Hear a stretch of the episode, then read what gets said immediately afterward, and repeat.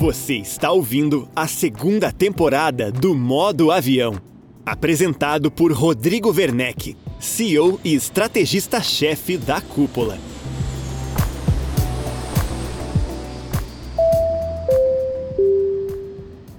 Seja bem-vindo, seja bem-vinda ao podcast Modo Avião. Eu sou o Rodrigo Werneck, CEO e estrategista-chefe da Cúpula, hub de inteligência imobiliária com entregas de marketing, consultoria, educação e tecnologia. Estamos dando início aqui à segunda temporada do Modo Avião com algumas novidades. Na primeira temporada do Modo Avião, nós conversamos e conhecemos estratégias exclusivamente de gestores e fundadores de imobiliárias. Agora, a entrevista da semana também incluirá players relevantes do mercado, como corretores de imóveis e incorporadores. Além disso, teremos ainda blocos com o que é destaque no Imob Report, a principal plataforma de conteúdo e notícias do mercado imobiliário do Brasil, e também a participação do time de consultores da Cúpula, para avaliar temas trazidos durante as entrevistas com os nossos convidados. Começamos a segunda temporada do Modo Avião com uma entrevista com Carlos Ruschel, diretor superintendente da Crédito Real,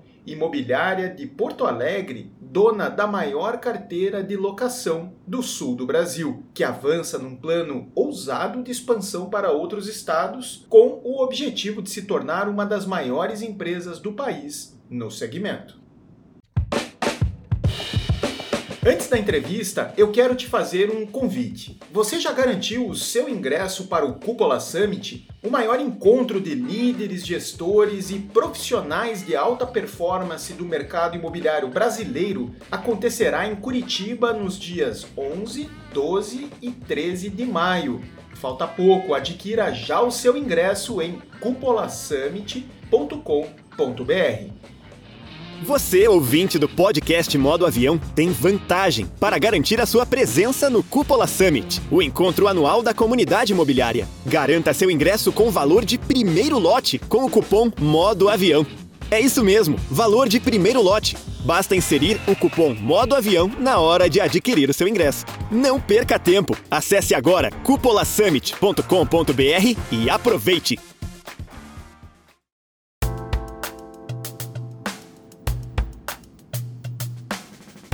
Na abertura da segunda temporada do Modo Avião, eu recebo e converso com Carlos Ruschel, diretor superintendente da Crédito Real, a maior carteira de locação do sul do Brasil. Uma grande honra conversar contigo, Carlos. Muito obrigado por nos atender. Quero começar essa conversa pedindo para que você me explique como um engenheiro de Minas veio parar no mercado imobiliário, um mercado tão distinto da tua origem e formação. Obrigado. Bom, Rodrigo, honra minha. Muito legal poder participar e, de certa forma, também colaborar. Pergunta complicada, né? Porque daí volta alguns anos atrás, né? Como engenheiro de Minas, mas e dos tempos lá de década de 80, quando eu comecei a, a procurar alguma coisa, apareceu oportunidades de estudo e de, principalmente na área de carvão e procurando algo para fazer na, na, faculdade, eu vi que talvez a engenharia de Minas como uma oportunidade até de é, pouca, muita procura e pouco engenheiro de Minas, né? E vi aí uma oportunidade, de lá acabei me especializando na faculdade como sendo um um especialista em, em tecnologia, informática, estava começando essa parte de computação, de desenvolvimento de sistemas, mercado ainda fechado naquela época, né? tinha reserva de mercado. Não sei se tu te lembra disso, né? a gente não podia comprar computador importado, a gente não tinha todo um tinha toda uma limitação e e as empresas tinham que se virar desenvolvendo sistemas, acabei achando legal isso. E foi o, vamos dizer, o começo da minha carreira. Daí acabei desenvolvendo muitos serviços, tanto na área de, de mineração, depois outras empresas se interessaram por, pelo, pelo serviço que eu estava desenvolvendo. Acabei sendo consultor da Oracle, também fui business partner da IBM, passei por outras empresas. Também me especializei em finanças, em governança. Então, tem uma história de alguns anos aí que acabou culminando né, e hoje está é, à frente da Crédito Real. Carlos, você teve passagens também pelas áreas de alimentos, né, serviço de alimentos, cosméticos,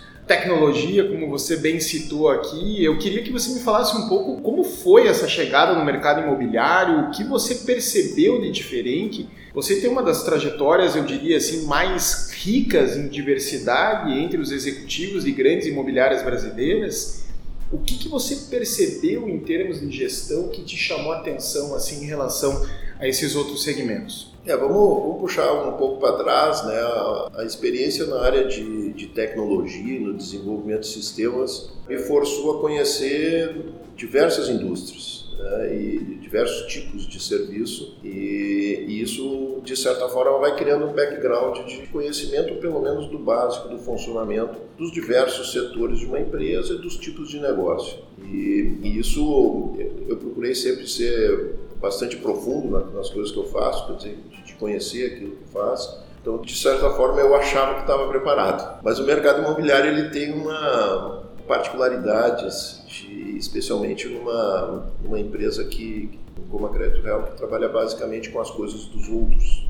E a gente pode dizer que a gente não tem nada, a gente tem as coisas dos outros, e isso é um aprendizado de como tu realmente consegue fazer com que o outro, que vai deixar aquela coisa dele contigo, sinta efetivamente uma confiança naquilo que tu está fazendo. E ao mesmo tempo, tu cuidar daquilo como se fosse teu, mas não sendo. E, e, esse eu acho que foi o, para mim foi o maior desafio. Claro que tem as questões legais, as questões aí de, de comportamento dos, dos, clientes, um pouco do formato da intermediação, as questões legais, o relacionamento com corretores. Isso também criou, vamos dizer lá no começo, isso foi um, certo desafio de olhando especificamente para corretores, é, são corretores autônomos, são pessoas que têm o seu próprio, entre aspas, o seu próprio negócio, e, de certa forma, a gente tem que aprender a trabalhar em, em compartilhamento, em, em, confiança. Isso também foi um desafio tá, no começo, nessa, nessa compreensão do negócio. Mas aos poucos, é uma das coisas que eu, eu sempre costumei fazer na minha carreira inteira foi basicamente duas coisas, né? E a primeira coisa que eu faço mesmo é eleger pessoas que vão ser as pessoas que vão estar comigo. Eu nem sei se eu acerto nas pessoas, mas elas vão ficar. Então tem pessoas que, que eu vou confiar no que ela vai me dizer. Uma vez, há muito tempo atrás, nessas idas em diversas empresas aí, um consultor, inclusive era um argentino, ele comentou comigo que todo bom gestor precisa ter soldados pretorianos. Ele dizia, ele era argentino, né? ele dizia assim, Carlitos, vamos chamar de Carlitos, tu tem que eleger o cara que se alguém atirar uma flecha, ele vai se atirar na frente. E tu tem que saber confiar nessas pessoas. Então a primeira coisa que eu fiz né, na Crédito Real foi, bom, eu vim de outras indústrias, não sou corretor, tenho uma experiência em governança, mas esse negócio é diferente. Tá bom, quem são os meus pretores? Né? Quem são os meus, entre aspas, soldados, né? Não é, não é aquilo que a gente está no sentido figurado né, disso, mas quem que realmente pode me ajudar? Porque eu vou olhar no olho o cara vai me dizer a verdade, se eu estou certo, se eu estou errado, independente da questão hierárquica. Esse é o primeiro ponto. Né? O segundo ponto, ele é um, uma coisa que eu uso, que é de ouvir muito fornecedores. Então eu chamo fornecedores, quando eu entro numa empresa, eu chamo fornecedores da empresa para ouvi-los. Então eu consigo com isso entender, bom, como é que é essa sistemática um pouco do lado de fora, um pouco técnica, o que está faltando, o que, que eventualmente não está sendo feito, o que, que poderia ser melhorado do cara que está de fora. E no caso da Crédito Real, eu fiz uma agenda extensa com proprietários e locatários. Proprietários, locatários e eventualmente algum investidor. Isso eu, inclusive, na época que eu entrei na Crédito Real, a gente tinha três empresas separadas, né? Era a Crédito Real, a Marispindo e a CIT. E eu tinha três salas. E eu tinha uma, uma agenda que, basicamente, dois ou três turnos eu ficava na Crédito Real no centro de Porto Alegre, depois dois ou três turnos eu ficava na Marispindo, dois ou três turnos eu ficava na City, na minha sala, com o secretário, inclusive, em cada lugar. É, e a agenda era exclusiva para atender cliente. Vamos ouvir o que, que o cliente está dizendo. Eu acho que daí com essas três, vamos dizer, com essas três, esses três métodos, essas três formas né, de ter as pessoas, ouvir o fornecedor e falar com o cliente, a gente consegue, num tempo mais rápido, conseguir estar inserido no negócio. A pessoa que vem de fora vem cheia de ideia, né? acha que dá para mudar tudo em um mês. Né? Normalmente, todas as coisas que ele vai dizer está errada, né? a chance de acertar é pequena. Né? E, mas ao mesmo tempo eu consegui rapidamente absorver isso. Posso dizer que esse background de tecnologia ajuda muito, sabe? Pensamento muito objetivo. É, e, e, tu consegue fazer desvios adequados, tu não, perde tempo, tu sabe que uma coisa não vai dar certo quando eu entrei na Crédito Real, tinha uma coisa para fazer um, um, procedimento lá, que era uma integração de bases, né? E eu olhei o tamanho do problema e disse, não vamos fazer isso. Aí disse, ah, não vamos fazer, a gente já, tá, já pagamos. Nós não, nós não vamos fazer. Não fizemos até hoje. Posso estar errado, né? mas uh, ao mesmo tempo eu sei que não perdemos tempo. Então um pouquinho do background ajuda. E eu aprendi numa das empresas que eu também trabalhei, que foi no Pizza Hut, que uma coisa assim até até certo ponto desafiadora, que eu vou dizer assim, sabe? Que é o seguinte, eu acredito na boa vontade das pessoas, por princípio. Não importa quem seja, vem um concorrente me dizer alguma coisa, eu, por princípio, eu acredito no que ele está dizendo. A mesma coisa vale para o meu funcionário, vale para o meu fornecedor, vale para o meu cliente. Então, a gente tem que estar preparado para saber que as pessoas são sérias e atuar desta forma. Com isso, a gente desarma muitas das nossas defesas na hora que a gente está falando com alguém, ao invés de sair falando, sabe, quando alguém está falando alguma coisa, tu já está interrompendo porque tu acha que o cara está errado, ele nem terminou ainda. Então, não, peraí, ele, pode ser que ele tenha razão. Ser um bom ouvinte. Ser um bom ouvinte, eu acho que isso acaba ajudando muito, sabe, na, na questão da gestão e do, e do aprendizado. Né? E tem as brincadeiras, né? Melhor o cara, o cara numa reunião, né? ficar taxado por calado do que dizer uma bobagem. a tua exposição é bem menor. É, então, claro, claro que não.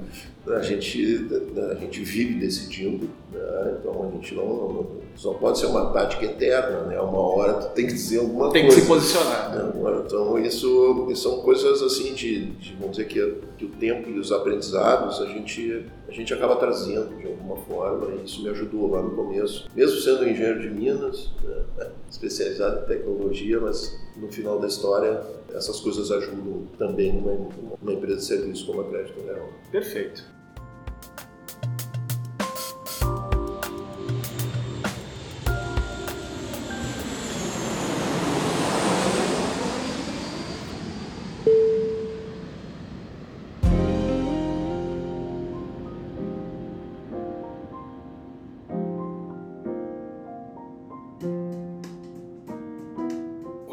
Acelerar no tempo, 10 anos depois estamos aqui, a Crédito começa 2023 com, com um fato muito relevante comunicado ao mercado, o anúncio de uma operação conjunta com a Bronholi, uma das maiores carteiras de locação de Santa Catarina. Eu queria que você me contasse o racional dessa operação, o que isso significa efetivamente em termos operacionais, em termos mercadológicos, o que significa essa operação combinada? Se tu me permitir, vou voltar um pouquinho, esses 10 anos, em vez de 10, vamos voltar fazer 7. Né? Em 2019, ali, período pré-pandêmico, vamos chamar assim, a gente preparou um planejamento da empresa e lá naquela, naquela época a gente já havia decidido por um plano de expansão. Naquela época o plano de expansão ele estava baseado inclusive modelo diferente, porque a gente estava começando com franquias em 2019. E o plano de expansão naquela época era com loja própria, aquisições de loja própria. E eu obtive, junto ao Conselho de Administração, uma uma, uma liberação para endividamento. Né? Como nós somos uma empresa com governança, eu para fazer essas coisas o Conselho de Administração tem que, tem que aprovar. Então o Conselho de Administração aprovou o plano e aprovou o endividamento, né? a busca pelo endividamento. E a gente, endividamento entende-se buscar dinheiro para fazer investimento. A gente foi no final de 2000 e 2019, em janeiro de 2020 a gente obteve as linhas de crédito, as famosas LTCs, né, em dois bancos, eu estava com cheque né, para começar a brincar, entre aspas, né? tudo liberado e pimba ali, começo de fevereiro, aquelas notícias de China, na Itália e tal, pam, março, pandemia, pimba, fechou tudo. Então aquele plano naquela época teve que ser teve Guarda o cheque. Foi guardado, a gente teve. Eu tenho as linhas de crédito até hoje, né? renova por ano, a gente está com as linhas de crédito lá. Mas aquele plano foi completamente desfeito. A, a pandemia, eu brinco assim que a, que a pandemia deu uma embaralhada nas nossas vidas e nos mundos dos negócios. Né? A gente tinha um baralho organizado, ele, na pandemia desorganizou tudo, algumas coisas por bem, outras coisas por mal. Muitas empresas, assim como a nossa, tiveram que fugir, entre aspas, né, para soluções heterodoxas, do ponto de vista de atendimento, do ponto de vista de sistemas e de estratégia de negócio. Algumas coisas que a gente vinha desenvolvendo foram aceleradas, né, as soluções digitais, principalmente na área de locação dos condomínios a nossa área de franquias, é, através dos modelos que a gente pensou, também houve uma aceleração. A gente teve uma ideia, que é o nosso coworking de franquias, a nossa incubadora, as nossas franquias híbridas. A gente teve ideias, a pandemia nos ensinou a pensar mesmo e buscar alternativas para isso. O Conselho de Administração foi parceiro, entendeu o processo. E a gente saiu da pandemia, por isso que eu estou fazendo essa história, a gente saiu da pandemia uma empresa diferente do que a gente entrou melhor, mais eficiente? Não, não especificamente em cima de eficiência, de ferramenta digital. Claro que isso aí teve, por exemplo, eu não preciso ir na empresa para nada. Posso fazer tudo onde eu estiver. Posso estar viajando, posso estar em casa. Qualquer tipo de procedimento da empresa está todo digitalizado. Com processo, com autorizações, com assinaturas. Com... Não é só assinatura eletrônica, é muito mais do que isso. A gente acabou fazendo. Né? optamos por algumas ferramentas para isso. Alguns dos nossos produtos a gente acelerou a digitalização deles. A gente eh, reconfigurou a área de franquias e criou quatro tipos de franquia: franquia pura, franquia híbrida, que dá para explicar depois cada uma delas, o co-working de franquias e a e a troca de bandeira, né, quando a gente adquire parte de uma empresa. Então, no final de 2022, a gente dá para se dizer que até no final de 2021 a gente já tinha uma empresa diferente. Não só por eficiência, mas por ter ofertas de produtos. O que, que a gente fez assim? Então eu vi, opa, peraí, eu tenho um manancial, aqui eu tenho uma artilharia para fazer, só que eu, não, eu tenho que saber para que lado mirar aqui, de uma forma mais consistente. Foi daí que a gente decidiu contratar uma consultoria de fusões e aquisições e, e principalmente de mergulho dentro da, dentro da empresa para identificar quais que são os os drivers do negócio e aquilo que efetivamente pode trazer mais resultado. E vamos entender como é que é esse, como, que isso pode ir para o mercado. A gente pensou só, daqui a pouco dá para empacotar isso aqui, tentar achar um investidor que queira entrar junto com a gente nesse negócio. Ó, daqui a pouco dá para separar esse negócio. Tá? Isso aqui era a minha cabeça lá em 2021. Veio a consultoria, olhou a empresa, disse para mim assim, só não é isso que tu tem que fazer. Tem um baita negócio na mão e tu precisa dar um passo, dar um primeiro passo, que é tirar a empresa da estrutura que ela tem hoje uma estrutura mais regional, umas características de desenvolvimento de produtos regionais e aí e a sugestão na época foi de bom o melhor mesmo é o próprio acionista botar um investimento. Aí eu com toda essa minha lábia né, sentei com os, com os acionistas da empresa e, e, a gente decidiu de fazer um aporte capital. Nesse aporte capital ele ele é o primeiro é o primeiro em vez de buscar dinheiro fora isso é uma novidade para o mercado em vez de ir lá chamar um investidor e falar não nenhum acionista, nossos acionistas, colocou dinheiro no negócio. Em que, em determinado período de tempo, a gente vai ter um investimento total, não foi esse o aporte, mas vai ter um investimento total que beira 100 milhões de reais. Esses 100 milhões de reais são divididos em aquisições, expansão, tecnologia e gente, quatro vertentes é, que estão sendo trabalhadas em paralelo. Então, não estou fazendo uma coisa primeiro para depois fazer a outra. E as aquisições fazem parte disso. Então, a gente, quando começou o plano, a gente tinha aproximadamente 13 mil imóveis locados, com mais 5.500 imóveis é, desocupados. Aí, voltando, e o plano de expansão através de franquias, aí, buscando a capilaridade, o atendimento local, que é uma coisa que a gente acredita, dizer, presença física e ao mesmo tempo soluções digitais. Então esse é o modelo que a gente acredita. Então a gente sai buscando alternativas de mercado. Foi daí que a gente foi para Santa Catarina, foi daí que a gente já está em São Paulo. Fomos muito forte com o interior do Rio Grande do Sul, é, com um conjunto de franquias. Terminamos o ano com 89 franquias. É, e isso tudo a gente acabou fazendo em menos de dois anos, porque o modelo já estava pronto antes. Ele foi acelerado durante durante esse período. E aí culminou que gosto muito de Steve Jobs E ele tem uma frase que eu acho sensacional, eu botei a frase, inclusive, numa, não sei se foi no CR Summit ou no Conexão, acho que foi no Conexão Crédito Real, na, apresentação no final do ano, que a gente chama Conexão, que a gente reúne todos os colaboradores, franqueados, fornecedores e tal. E eu botei aquela frase dele que a gente não, a gente não é capaz de ligar os pontos olhando para frente, mas a gente só é capaz de ligar olhando para trás. Por isso a gente nunca sabe se aquele ponto que está fazendo vai ser um ponto de uma conexão. Para isso, cada ponto que tu faz tem que ser bem feito. Basicamente isso que ele fala. E há um ano e meio atrás, a gente foi procurado pela Broioli. E eu estava no começo do meu projeto de uma consultoria. Eu, não, eu nem sabia o que, que ia acontecer. Só vou lá falar com eles. Queria expansão. Né? Eu queria, mas não sabia ainda nenhum modelo, não sabia ainda. Ah, os caras falaram, já tinha ouvido falar bem deles, tal, não avisei nenhum conselho. Fui, fui lá, fiz uma baita, uma conversa com o pessoal. Eu disse, um dia pode ser que a gente, que a gente cruze, pô, bacana, tal. Passou cinco, seis meses, a gente colocou uma franquia em Florianópolis. Né?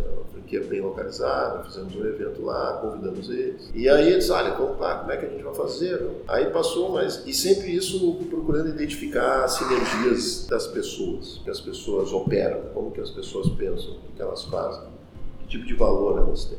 E aí culminou que a gente encontrou uma forma, que é uma forma diferente. E as pessoas ficam perguntando, tá, vocês compraram? Disse, não, não comprei. Então, não, não é uma compra de carteira. Não, como não é? Como que não é? Não, o que, que a gente fez? A Brunholi tem valores em determinadas coisas e eu tenho valores em outras coisas. O que, que a gente está fazendo agora? Tentando, e é exatamente esse momento que a gente está agora, nós estamos de uma forma muito rápida na identificação do lançamento de uma plataforma de locação integrada e de uma plataforma de seguros integrada. De tal forma que as duas empresas vão ter as duas plataformas em funcionamento, mas sendo uma só.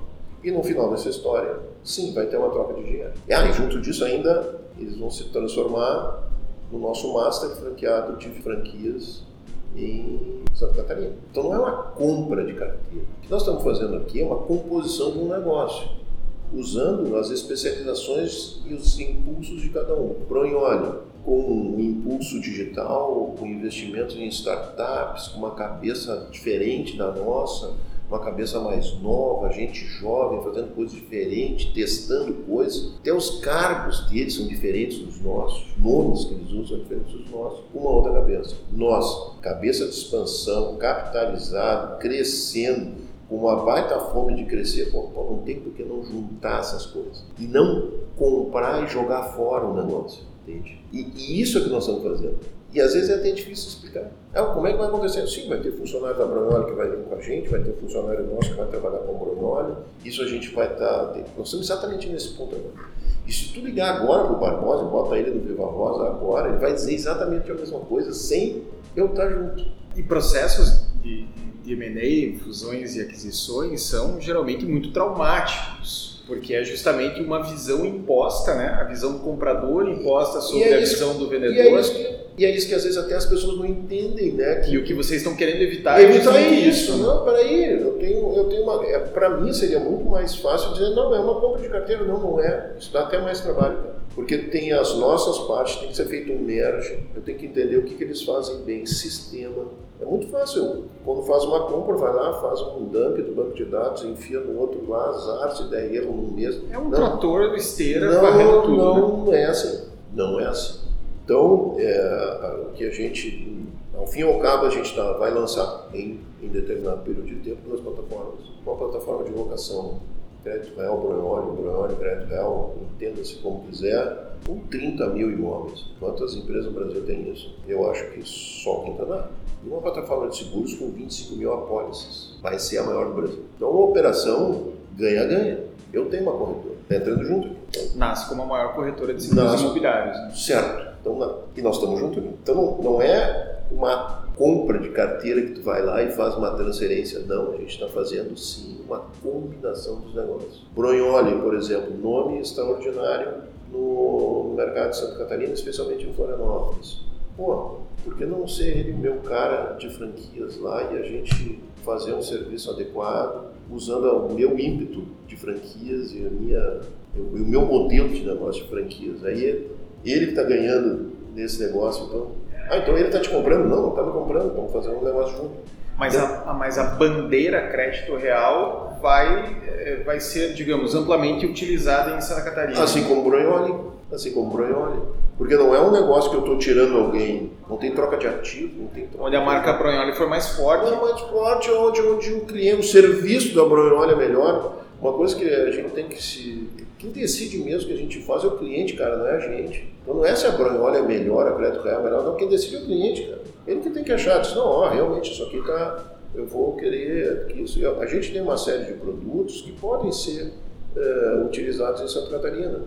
Eu não sei se pode mesmo. Eu acho que pode. Então tá bom, fazer isso de forma adequada. Então são essas duas, são esses E agora que a gente está formatando isso. E no final, vamos falar empresarialmente, obviamente que a gente quer entre as duas empresas que no final da história a gente o ganhe de sinergia mútuo traga resultado. Então vamos só que não é uma coisa só para o cliente ganhar, claro, tem uma história bacana, dizer, o cliente, o cliente, mas a empresa tem que ganhar dinheiro, a empresa tem que melhorar seus resultados, a empresa tem que, tem que ter isso. Mais um tem que dar três, né? Tem, tem que Então é esse o ponto também. Então existem serviços que, eu, que, a gente acha que pode fazer de uma forma mais eficiente do que a Braille. Bom, como é que a gente vai ajustar? Tá, sentamos juntos, não, isso aqui vem para cá, isso aqui vai para lá Tá? Por exemplo, hoje de tarde está o pessoal todo e já ainda me mandaram um WhatsApp aqui dizendo, olha, tá lá na pasta para tu dar uma olhada. Eu disse, putz, sexta de tarde.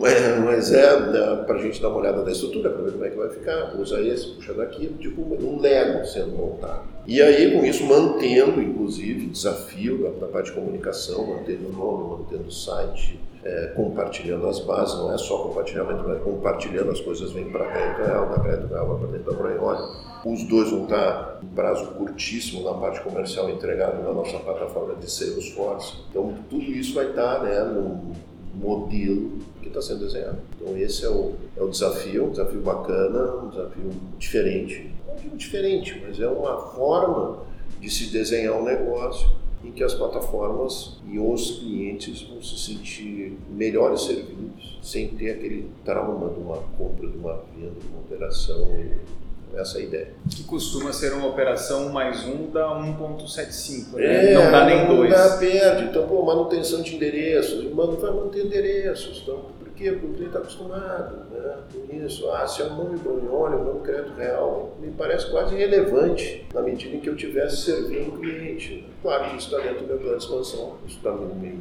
fazendo parte, vai me somar isso. Né? E, e, e também me cria uma, uma envergadura de negócio bem importante.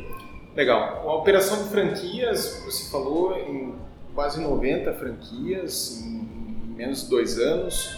Esse também é um grande desafio, né, Carlos? Porque é a tua marca, ah, digamos, exposta na loja de uma pessoa com quem você tem um vínculo, ah, digamos, precário, um vínculo, não vou dizer precário, mas um vínculo é, é outra empresa, com um outro dono, enfim, você tem obviamente uma forma contratual de, de, interferir nessa gestão, mas é uma, é uma outra cultura que está nascendo ali dentro. Como é que vocês têm encarado esse desafio de, de multiplicar a cultura crédito real para um, um entrante? Né?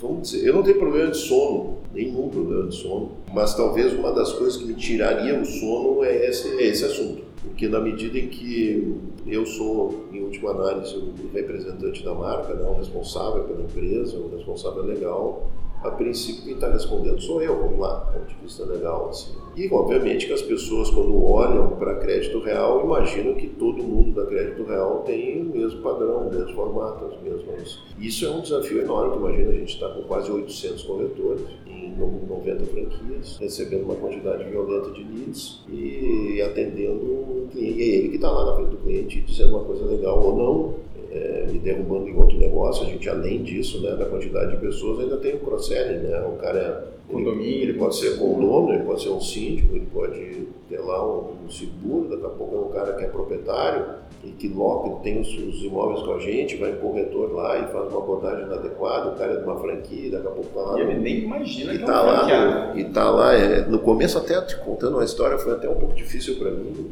porque daqui a pouco quando eu vi, os cartões dos, dos franqueados escrito lá diretor, né? E o cara é diretor da franquia, ele não é diretor da crédito. Então o que, o que vamos dizer, a chave disso tudo é comunicação. Eu insisto com, com nosso pessoal de uma forma. Eu sou repetitivo, eu aprendi algumas coisas também dessa. A repetição é a alma do negócio. Então não tem. Não, o pessoal aí que, me acompanha nas reuniões de gestão tem uns 5, 6 slides que são os mesmos há 10 anos. E os caras não aprendem. Eles vão continuar, 5, 10 slides vão continuar iguais. São até velhos do ponto de vista de, vamos dizer, de, de layout, de design, são antigos assim, mas eles têm uma mensagem no final ali importante de comunicação. De, então, a chave é comunicação, muita presença, muita presença. E, cara, e tem uma coisa que para mim é fundamental nisso, é o exemplo. A gente, a gente é uma empresa que prima pelo exemplo. Cara, se uma reunião tem que começar às 8, é às 8. Se eu tenho que estar presente em determinado lugar, eu tenho que estar lá com a roupa que está combinada. Então, esse tipo de coisa que eu acho que faz com que o franqueado perceba esses valores. Claro que daí a gente tem os resgates que a gente faz uma, duas vezes por ano, com os encontros que a gente faz. Eventos, eu, né? Eventos fortes, é, fazendo com que eles enxerguem essa essa, vamos dizer, essa, essa representatividade que um franqueado e o seu corretor tem, convidando eles para esses eventos, fazendo o presidente do conselho falar dando a mensagem, mostrando alinhamento. Eu, eu participo praticamente de todos os eventos de franqueados. Os franqueados me conhecem, até uma dificuldade, às vezes, com um monte de gente, daqui a pouco não é, são 90 franquias, mas são umas 200 pessoas, porque é, tem sócio, e, e, às vezes é até difícil de reconhecer, lembrar quem é todo mundo, mas a gente procura estar, tá, tá muito presente, muito próximo, para que essas, dizer, esses eventuais deslizes. E ao mesmo tempo, a gente é meio binário no sentido do erro e do equívoco. Binário no sentido não pode fazer, não pode fazer, vamos corrigir, notificar agora. Temos brigas internas a respeito disso. Não existe o jeitinho, né? Dá um não jeito, jeitinho, busca, um, busca um caminho, é sim ou é não? É sim ou é não, qual é o valor, a nota fiscal, a despesa, o que, que tinha sido, o que, que tinha sido acordado, o que, que tu tinha que fazer, o que, que eu tinha que fazer. Eu cumpro. Fazer uma negociação, alguém foi lá e disse que nós ia implantar a fachada da, da franquia e não estava no orçamento. Ah, sai um pau dentro da empresa, mas eu boto a fachada. É, então a gente tem compromisso, um compromisso com a verdade, um compromisso de, de, de fazer as coisas de forma adequada e isso, de certa forma, por exercício disso, né, isso tem que ser exercitado. Mas é uma dor de cabeça, é um, indo mais para, para outros estados. Né? Agora, a gente, quando a gente comunicou a parceria com a, com a Branhori, o avanço, tudo, a gente foi pela primeira vez que a gente assinou embaixo do nome, né? Rio Grande do Sul, Santa Catarina e São Paulo. Cada um frio na espinha.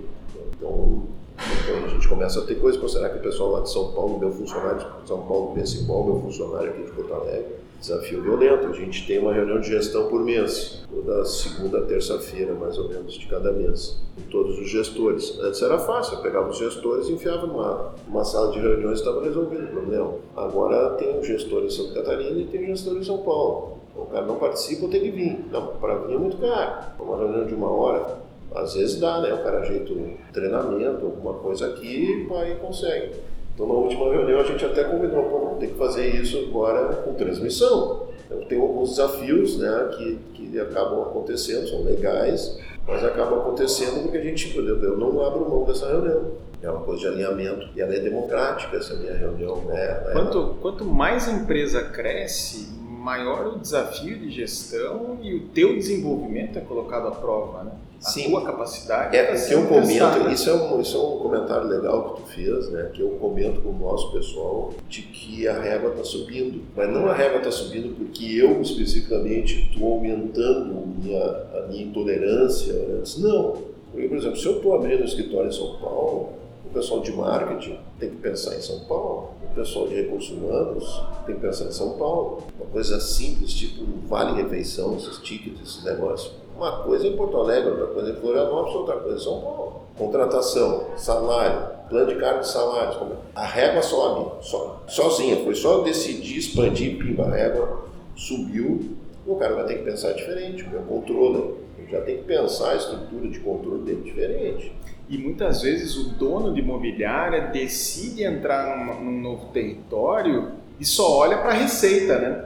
Mas ele não tem... olha para todo esse desafio que, monstruoso que, que de gestão. Por, que tem por trás de gestão. Então pega, por exemplo, na locação. Ah, vamos para Florianópolis locação e vamos lá e papapá, parceria com o Florianópolis. Cara, os procedimentos da Prefeitura de Florianópolis e do, e do governo do Estado lá são diferentes do Rio Grande do Sul, são diferentes de São Paulo. Não adianta eu pegar o meu procedimento aqui e botar lá em São Paulo, não vai funcionar.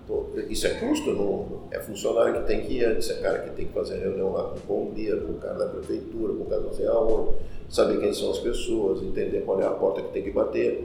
Isso tudo, o prestador de serviço tem que ter esse tipo de, esse tipo de, de raciocínio. Então, é, o desafio, ele, a régua sobe, as pessoas ficam nervosas, tem o outro lado, as pessoas fazem besteiras. Sob pressão, as pessoas erram é, mais. tem um cara, é que, vamos pegar aqui, estamos falando numa mesa aqui, né? Então, tem um cara que se esconde embaixo da mesa e tem um outro que pula em cima da mesa, né, cara? Nenhum dos dois serve. O cara que está embaixo tu não vai contar e o cara que está em cima está te atrapalhando. E até então os caras servem. Aí daqui a pouco o cara não serve mais. Como é que tu faz? Puxa eles, tu arrisca, outro processo de substituição complicado, tá com o barco andando. Desafio de gestão importante, né? É muito legal fazer esse tipo de, esse tipo de anúncio no mercado, expandindo, sabe? Tu quer jornal, os caras te procuram para entrevista e tal. Pá, pá. Mas, pô, tem um. No dia seguinte vem a ressaca. Dia seguinte, credo, cara. É um negócio pesado, né? Assim, desafiador, né? E um negócio pesado. Aqui fazia eventos, por exemplo, festa de final de ano da empresa era uma coisa assim. Agora, festa de final de ano para nós um, um tormento quase. Sim. Uma operação logística monstruosa. Como é que faz?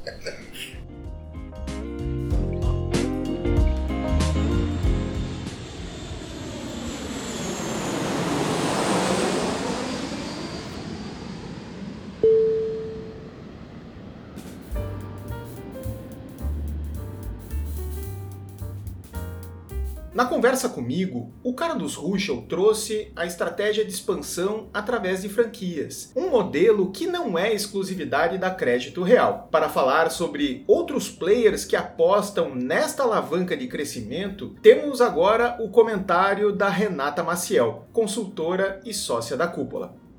A Crédito Real é mais uma imobiliária buscando expansão, buscando crescimento através do modelo de franquias. E essa estratégia por si só não é novidade, ela já é adotada por outras empresas brasileiras e americanas. Inclusive no Brasil, a maior rede de franquias imobiliárias em operação é a americana, é a Remax. A Emax tem hoje mais de 600 unidades espalhadas por aqui. E os americanos continuam olhando para o Brasil com apetite. E prova disso é que duas marcas também consagradas por lá planejam se expandir por aqui. Estou falando da Keller Williams e da Century 21. Elas devem começar a operar aqui no Brasil ainda nesse ano de 2023. E voltando para as imobiliárias brasileiras, nós temos outros exemplos de adoção dessa estratégia de franquear unidades para crescer. A gente pode citar Lopes, em São Paulo, a Polar, em Curitiba, a Auxiliadora Predial, no Rio Grande do Sul. E aí, olhando para todos esses exemplos, a gente consegue entender onde o modelo de franquias da Crédito Real se diferencia. É que ele possibilita o franqueado operar vendas, aluguel e administração de condomínios. Então, a Crédito Real está oferecendo um escopo diversificado de atuação. E por isso, acredito que ela tem chance de atrair franqueados de diferentes perfis. E os perfis assertivos são um fator determinante para o sucesso de um modelo de franquia. Então, nessa questão de perfil, é muito comum a franquia ser uma alternativa para quem? Para profissionais de outras áreas que estão entrando no mercado imobiliário, pessoas que têm esse perfil empreendedor, que querem um apoio para começar um novo negócio, num novo segmento. Outro exemplo de player aderente à franquia imobiliária são corretores ou gerentes de uma performance mais alta que estão buscando realmente alçar voo solo, né? Além do perfil do franqueado, outro ponto fundamental para o crescimento de franquia imobiliária é o suporte dessa franqueadora nas frentes que costumam ser mais desafiadoras para o franqueado. Estou falando de processo, de marketing, tecnologia, treinamento, enfim, essa parte de educação.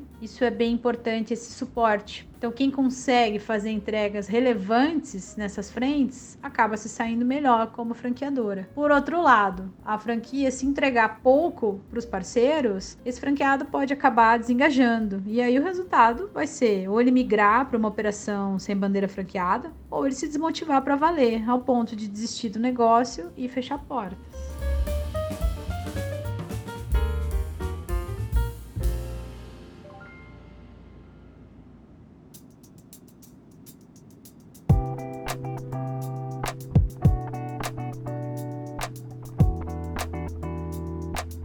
Carlos, caminhando aqui para o encerramento, uma pergunta que eu não posso deixar de fazer é sobre a parceria com o Quinto Andar, um movimento também muito ousado, né? É, depois do, da Casa Mineira, quando o Quinto Andar fez uma operação com eles, de parceria inicialmente, depois aquisição, vocês foram o segundo grande player né, nacional assim, a se aproximar do Quinto Andar, estabelecer uma parceria.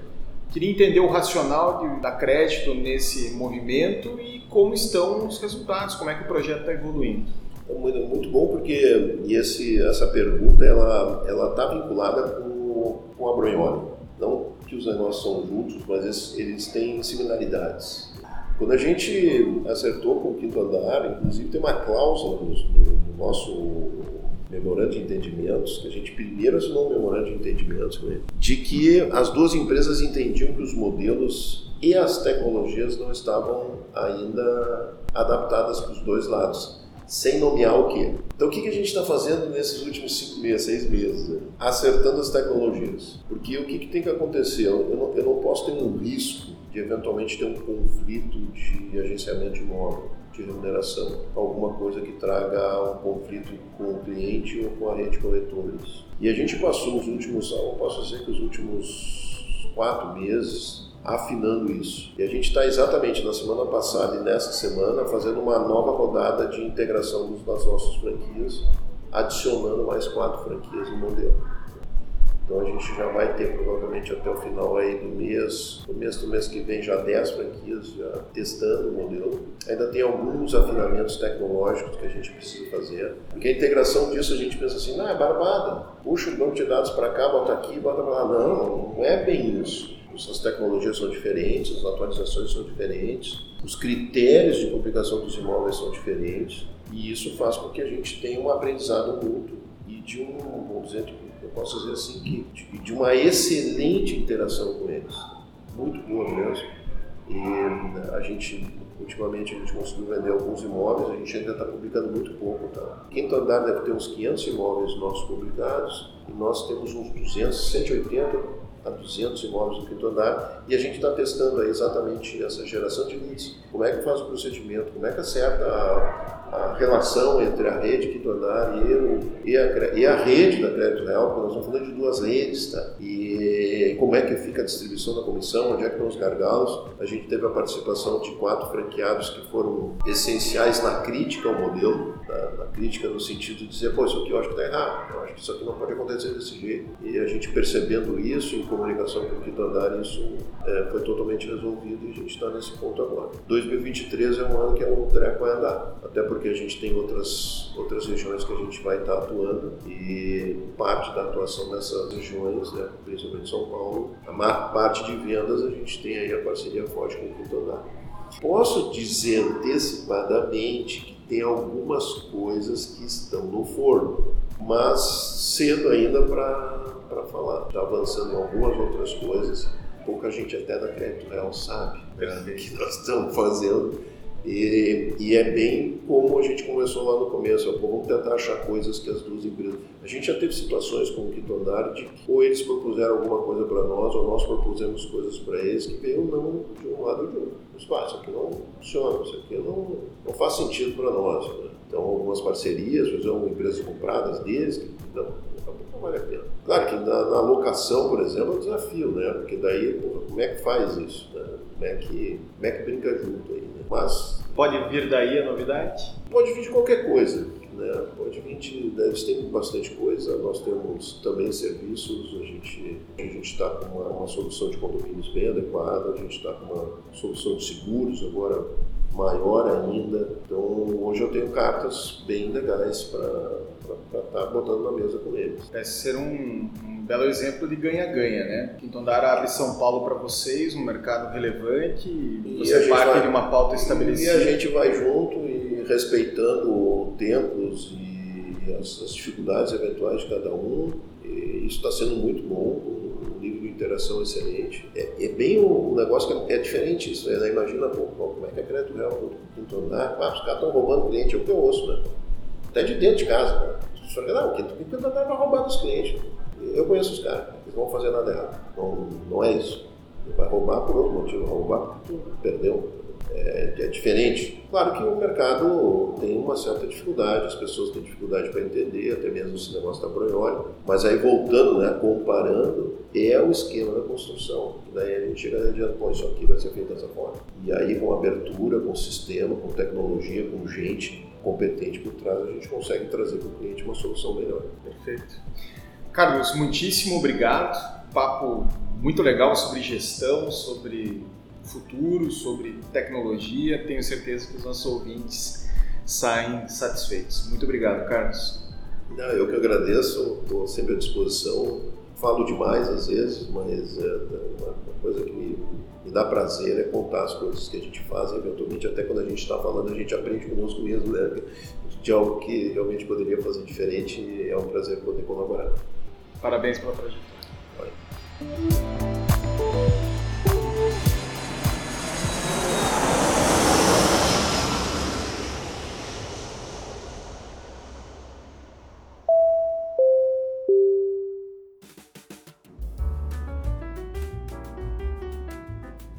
Para fecharmos esse episódio, vamos falar também sobre o tema da vez no Imob Report, a principal plataforma de conteúdo e notícias do mercado imobiliário do Brasil. O assunto que vem dando o que falar é o avanço da inteligência artificial, principalmente por conta da ascensão do Chat GPT. Essa ferramenta que produz textos com base em instruções do usuário tornou-se obrigatória para alguns corretores de fora do Brasil. Para aprofundar um pouco mais o assunto, temos a participação aqui do Rodrigo Arendt, jornalista do Imob Report.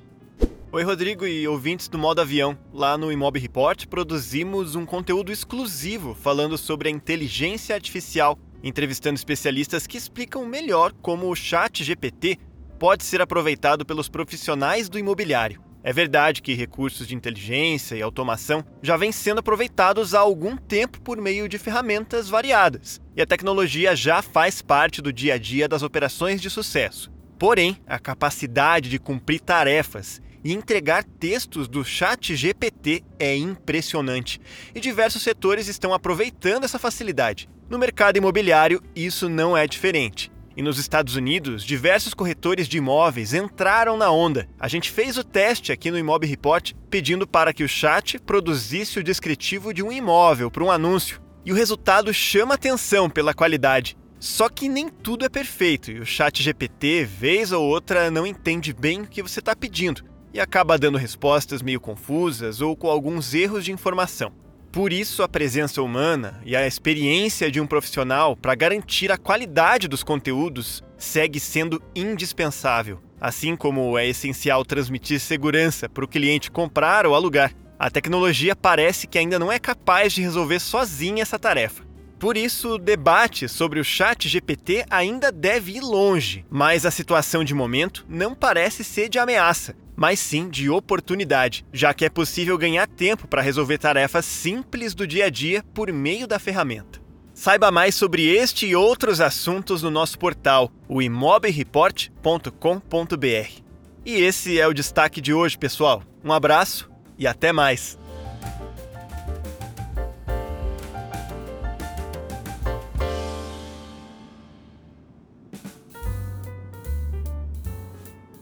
Antes de caminharmos para o fim do episódio, vamos falar um pouco também sobre o Imob Premium, que é uma assinatura do Imob Report que reúne o Imob Aluguel e o Imob Vendas. Vamos conferir com o Carlos Simon e com a Fernanda Bertonha, jornalistas do Imob Report, alguns destaques destas séries.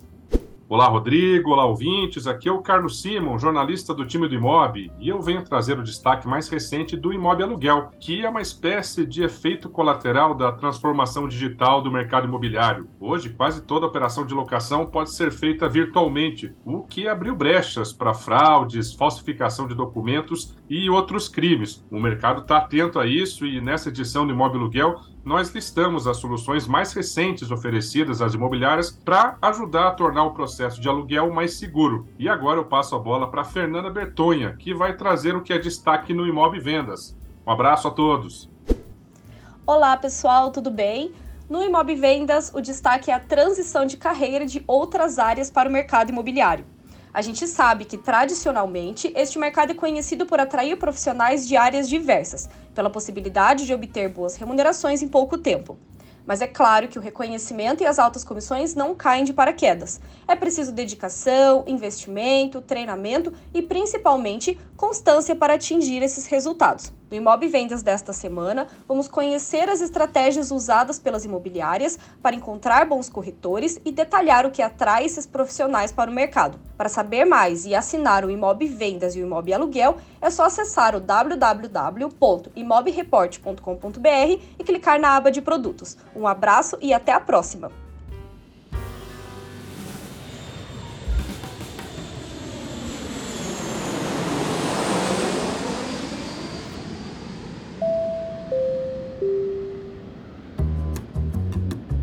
Assim encerramos mais um episódio do Modo Avião, o primeiro da nossa segunda temporada. Começamos 2023 com novidades e temos muito mais conteúdo direto da fonte vindo por aí. Embarque conosco em mais uma temporada. Um abraço e até o próximo episódio.